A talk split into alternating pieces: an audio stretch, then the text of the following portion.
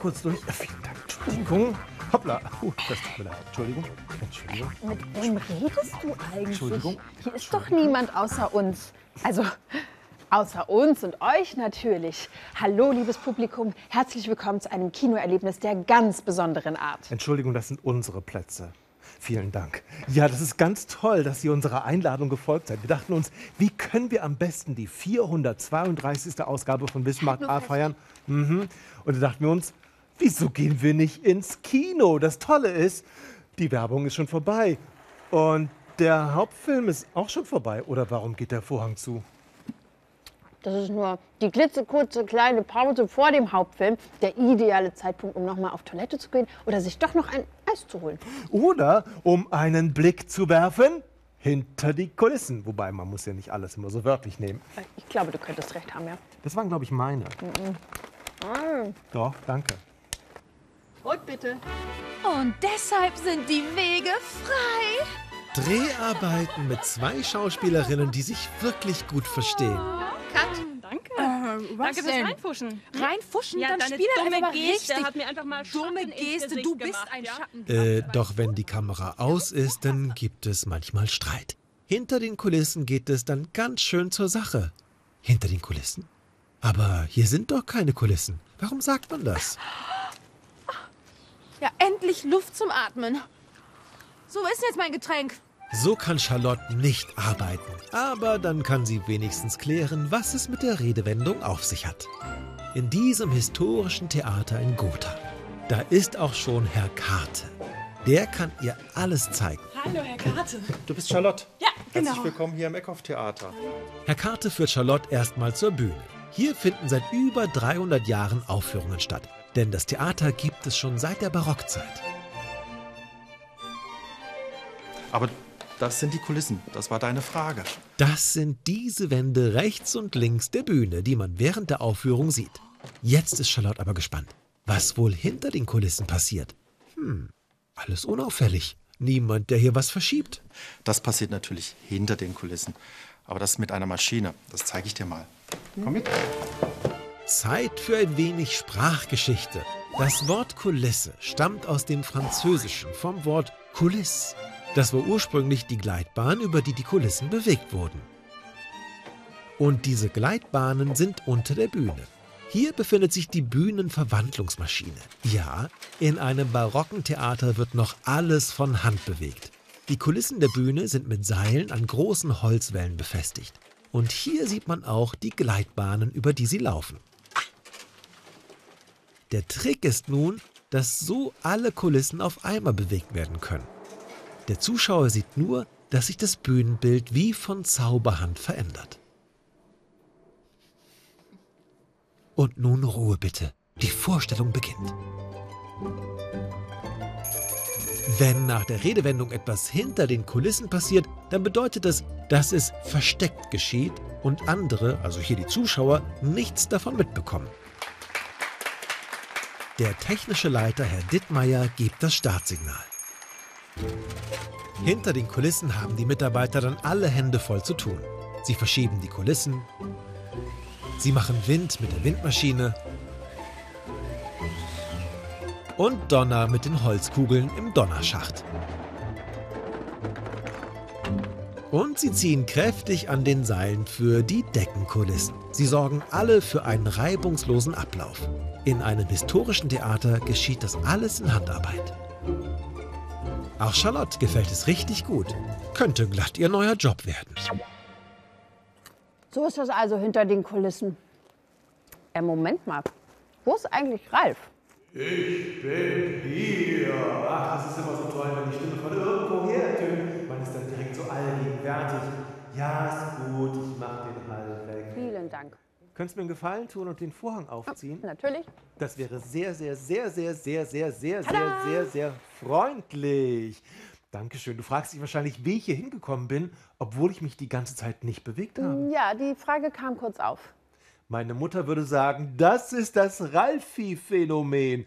Wissenschaftler dagegen sprechen einfach nur vom Viehphänomen. Ja, das Viehphänomen bedeutet, dass man eine Bewegung wahrnimmt, wo gar keine Bewegung vorhanden ist. Das klingt etwas verwirrend, aber ehrlich gesagt ist das für euch nichts Neues. Denn ihr seht Bewegungen, die es gar nicht gibt.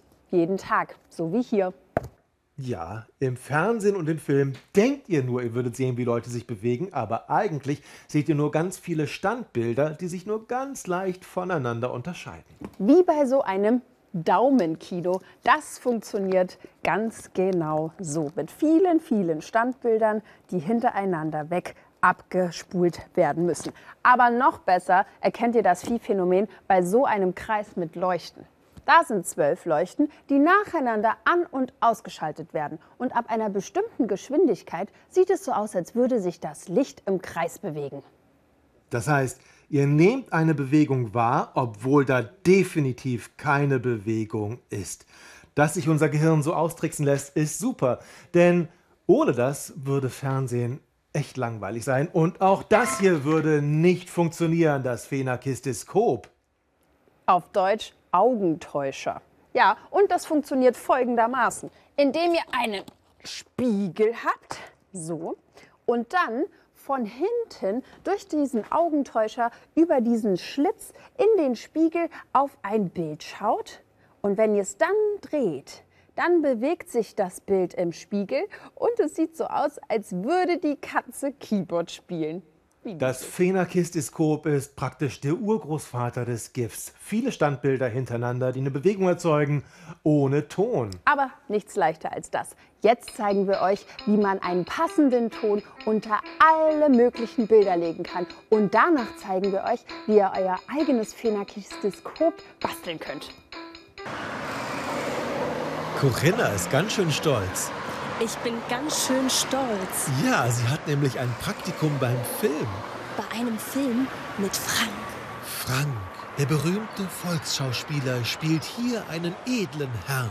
Der Film ist historisch, das Bild ist es auch. Einzig der Ton, der will so gar nicht zum Mittelalter passen. Kein Wunder, dreht das Team doch direkt an einer vielbefahrenen Straße. Den Ton, den man hier aufnimmt, den kann keiner gebrauchen. Also führt Corinnas Praktikum sie als nächstes ins Tonstudio. Der Geräuschemacher Wilmont Schulze hat sie schon erwartet. Corinna. Hallo Wilmund. Sie schauen sich die heute gedrehte Szene mit Ton an. Hm, klingt nicht gut. Zu viele Autos zu hören. Aber ohne Ton geht es auch nicht. Also müssen die Geräusche komplett neu gemacht werden. Blättert Frank zum Beispiel in einem Buch, dann macht Wilmont Schulze das vor dem Mikrofon einfach nach. Aber manche Geräusche, die klingen original nicht so gut. Mit einem echten Schwert nachgemacht klingt das sehr dünn. Mit einem Blechwinkel und einem Metalllineal klingt das schon viel eindrucksvoller. Um Schritte zu vertonen, trägt Wilmont zwei unterschiedliche Schuhe und läuft über unterschiedliche Untergründe. Den für Kieswege oder Gebirgswanderungen zum Beispiel. Oder Betonboden für Straße oder Parkhaus. Und knarrende Holzdielen für Geisterhäuser. Das will Corinna auch mal ausprobieren und Franks Schrittgeräusche aufnehmen. Na, das funktioniert nicht so gut. Zum Glück weiß Wilmont, wie es besser klappt. Dafür nimmt er mal den linken Schuh und läuft auf Waldboden und Heu. Das passt wunderbar zur Szene mit Frank im Gras.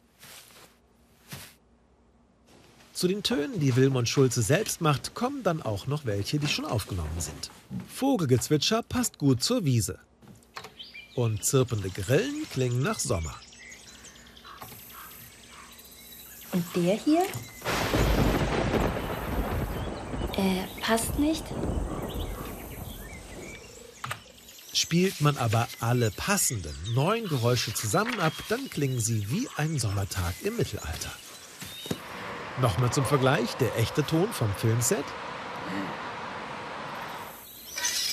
Und wieder der neue selbstgemachte Ton.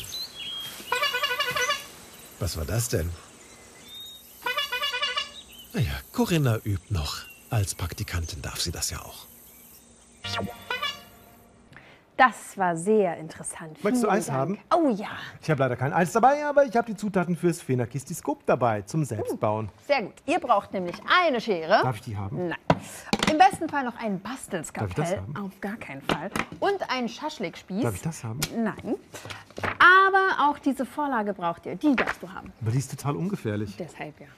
Wenn ihr diese Vorlage nicht habt, die gibt es bei uns im Internet. Die Adresse lautet, www.bismacht.a.de. genau, die könnt ihr euch runterladen und dann sucht ihr euch ein GIF aus, das euch gut gefällt und druckt jedes einzelne Bild dieses GIFs kreisrund hier auf diese Vorlage. Am Ende könnte das zum Beispiel so aussehen. Und dann geht es darum, das äh, säuberlich auszuschneiden. Ja, mit der Schere und hoppala, ist mir runtergefallen. Tut mir leid, sieht das dann am Ende so aus. Und auch ganz wichtig ist, dass ihr diese Schlitze hier fein säuberlich ausschneidet. Sehr schön gemacht. Oder? Ging schnell. Dann nehmt ihr euch diesen Schaschlikspieß und stecht ihn hier durch die Mitte. Oh, pff, was ist denn heute nur? Dann äh, sieht das Ganze so aus. Und äh, falls das Loch zu groß geworden ist, könnt ihr den Schaschlikspieß auch einfach an den Karton festkleben. Ja, und dann nehmt ihr euch noch ein Stückchen Strohhalm und fädelt den Strohhalm über den Schaschlikspieß. Dann könnt ihr ihn schön festhalten und gleichzeitig drehen, dass es eine flüssige Bewegung gibt. Aber damit das Phenakistiskop auch richtig funktioniert, braucht ihr wieder einen Spiegel.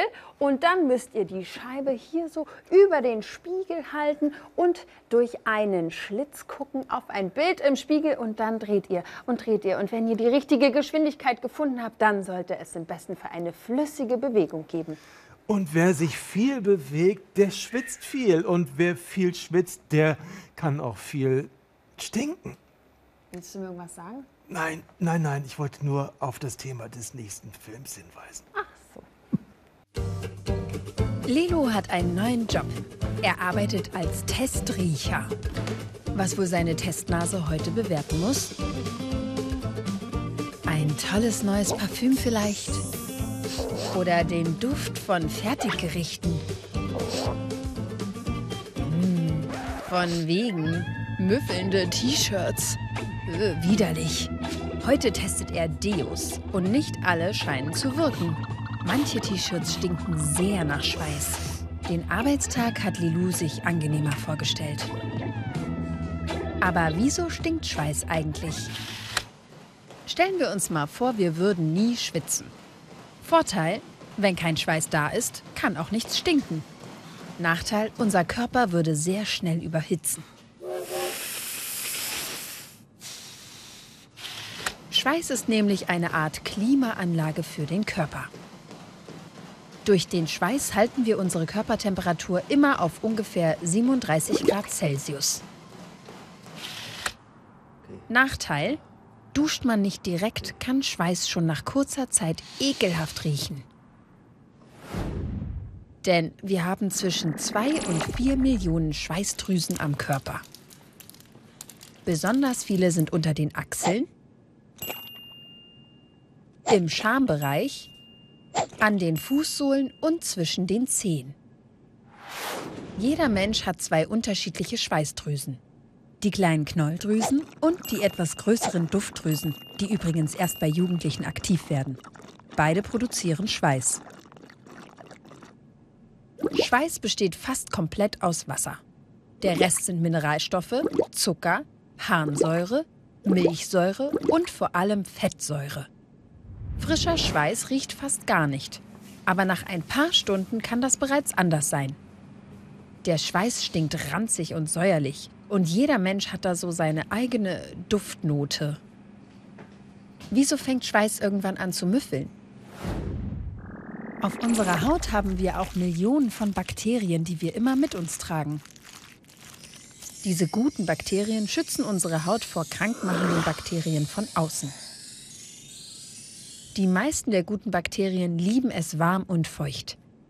Deshalb gibt es unter den Achseln, im Schambereich und zwischen den Zehen besonders viele. Das sind auch die Stellen, wo wir am schnellsten nach Schweiß stinken.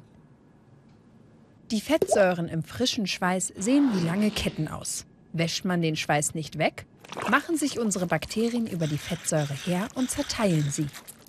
So entstehen zwei neue Säuren, Buttersäure und Ameisensäure. Buttersäure riecht ranzig, Ameisensäure säuerlich. Diese Säuren sind der Grund für unseren unangenehmen Schweißgeruch. Richtig doll ist er aber erst ab der Pubertät. Uh, jetzt riecht es aber nach Angstschweiß. Der stinkt übrigens auch. Aber Lilou steht ja auch vor seinem ersten Bungee-Sprung. Wow, mutig. Viel schlimmer als Schweißgeruch, vor allem im Kino, finde ich ja Leute, die unaufhörlich reden, reden, reden, reden. Tratsch, tratsch, tratsch. Hast du den gesehen, hast du das gehört? Die reden und reden und reden und hören gar nicht mehr auf. Selbst wenn der Film schon angefangen hat zu spielen, dann reden die immer weiter. Und ich frage mich dann immer, warum... Warum Menschen so gerne tratschen? Genau. Wie gut, dass wir dazu einen Film gemacht haben. Habt ihr das neue Sakko vom Chef gesehen? Janina redet unheimlich gerne über andere Leute.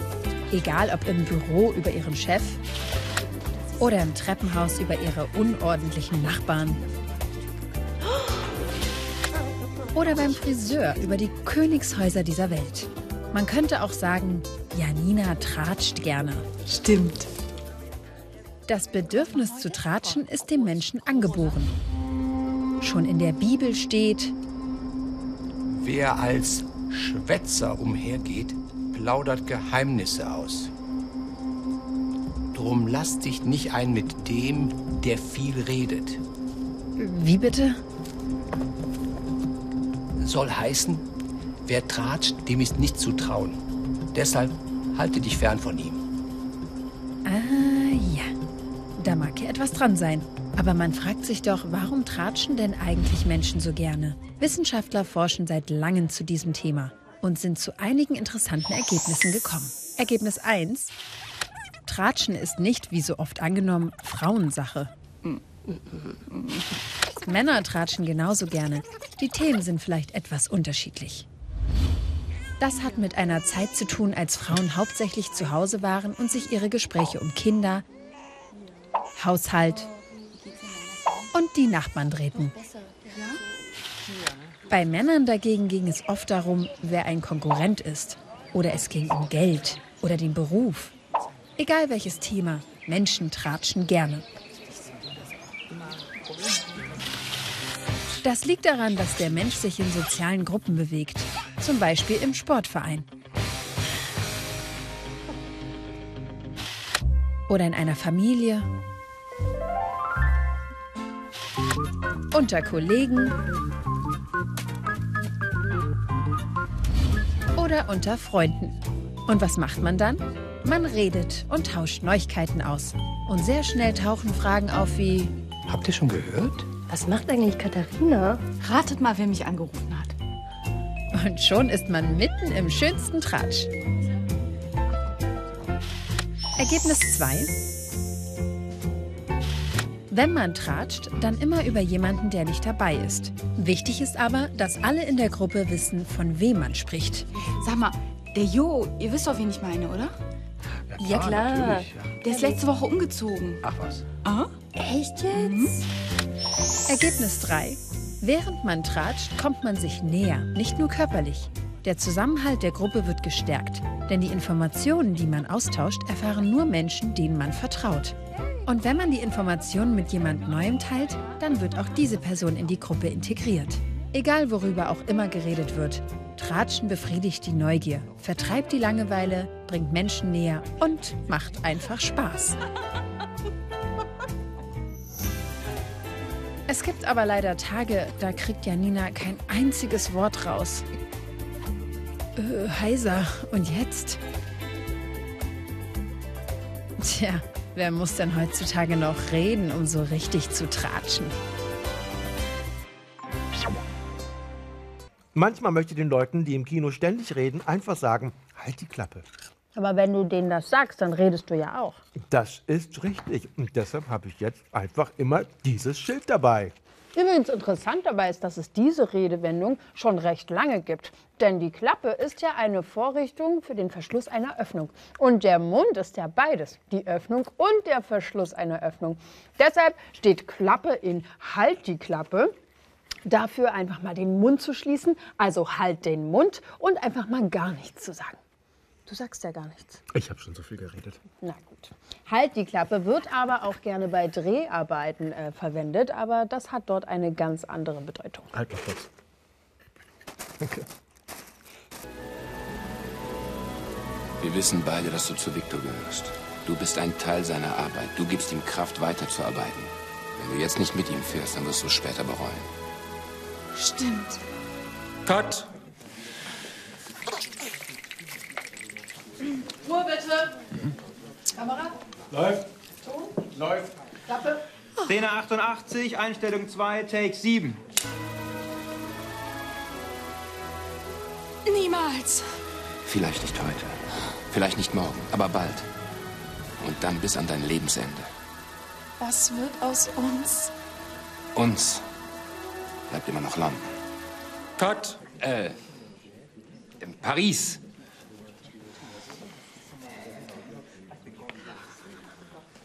Szene 88, Einstellung 2, Take 8. Uns bleibt immer noch Paris. Ich schnauf dir in die Augen, Kleines. Oh, Rick. Cut. Schon wieder der Falschtext.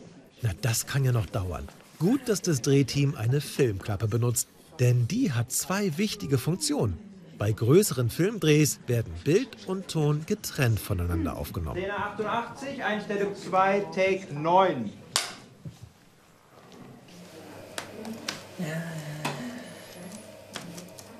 Anschließend wird das gesamte Drehmaterial im Schnittraum eingeladen und bearbeitet. Es gibt eine Videospur, also das Bild, das wir sehen, und zwei Tonspuren mit Geräuschen und Gesprächen. Die liegen darunter. Uns bleibt immer noch Paris. Ja, das passt nicht zusammen. Und hier kommt die Klappe ins Spiel. Der Cutter, der den Film bearbeitet, sucht im Bild den Punkt, an dem beim Schlagen der Klappe beide Balken zusammentreffen. Diesen Punkt markiert er sich auf der Videospur. Das kurze Klappgeräusch dazu sucht er auf den Tonspuren. Und diesen Punkt schiebt er jetzt an die Stelle im Bild, die er sich vorher markiert hat. Bild und Originalton werden synchron zusammengeführt. Synchron bedeutet gleichzeitig. Die Klappe erleichtert dem Cutter die Arbeit. Uns bleibt immer noch Paris. Praktisch ist die Klappe aber auch, weil sie beschriftet wird. Auf ihr stehen nicht nur der Name des Films, des Regisseurs und des Kameramanns. Es stehen auch die Szene, Kameraeinstellung und die Anzahl der Wiederholungen drauf. Während des Drehs notiert sich die Assistentin, welche Variante die beste war. So muss sich der Cutter nicht alle misslungenen Aufnahmen ansehen. Ich schnauf dir in die Augen, Kleines. Die beste Version war Nummer 9, also wird die reingeschnitten. Ich schau dir in die Augen, Kleines. Oh, Rick. Nein. Der korrekte Begriff lautet übrigens Synchronklappe. Es gibt viele unterschiedliche Arten und Ausführungen. Vom Klassiker aus Holz bis etwas moderner aus Plexiglas. Bei großen Spielfilmproduktionen werden auch Klappen in verschiedenen Größen eingesetzt. Bei einer Nahaufnahme zum Beispiel sind große Klappen unpraktisch, dafür gibt es dann extra kleine. Szene 88, Einstellung 8, Take 8. Hoch. Alles die gleichen Zahlen. Eine Schnapszahl. Eine Schnapsklappe.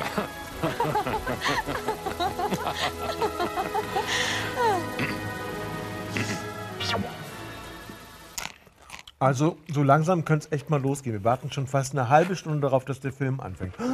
Ich glaube, Licht wird langsam dunkler. Das ist ein gutes Zeichen. Dann sage ich jetzt noch mal kurz unsere Adresse: www.wissenmachtA.de. Falls ihr auch ein Fehlerkistiskop zu Hause nachbauen wollt und vergessen habt, wie es geht, könnt ihr das hier nachlesen. Ich möchte nichts verpassen. Für welchen Film haben wir uns eigentlich Karten gekauft? Oh, das Popcorn ist leer. Das Popcorn ist leer. Das klingt nach einer tollen Mischung aus Sozialkritik mit einem Schuss romantischer Komödie. Schön, freue ich mich drauf. Genau mein Ding. Wie kommst du auf romantische Komödie? Popcorn? Oh, es wird ganz dunkel. Hey, Moment mal, was macht das denn jetzt hier? Haben wir etwa alles verpasst? Ich fürchte ja.